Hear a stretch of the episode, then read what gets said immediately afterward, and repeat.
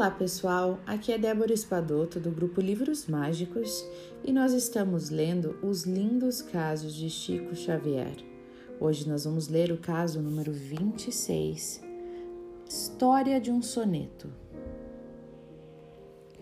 Em 1931, desencarnara um amigo do Chico, em Pedro Leopoldo. Cavalheiro digno, católico muito distinto e pai de família exemplar. O médium acompanha o enterro.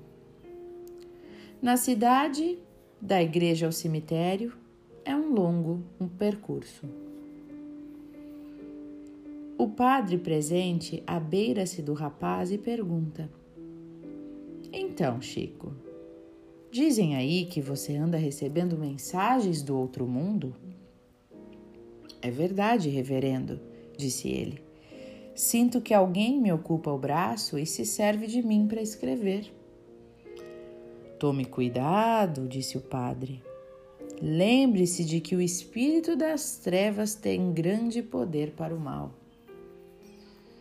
Entretanto, padre, disse Chico, os espíritos que se comunicam somente nos ensinam o bem. O sacerdote retirou um papel em branco da intimidade de um livro que sobraçava e convidou. Bem, Chico, estamos no cemitério, acompanhando um amigo morto. Então tente alguma coisa? Vejamos se aqui há algum espírito desejando escrever. E então Chico recebe o papel e concentra-se e em poucos instantes sente o braço tomado pela força espiritual e psicografa a poesia aqui transcrita. Adeus.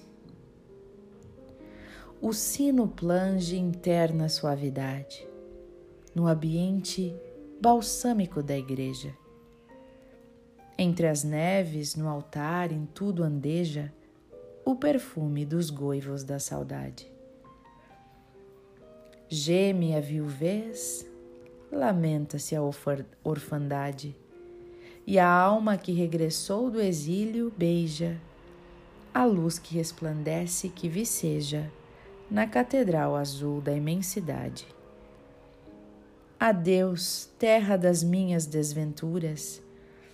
Adeus, amados meus, diz nas alturas.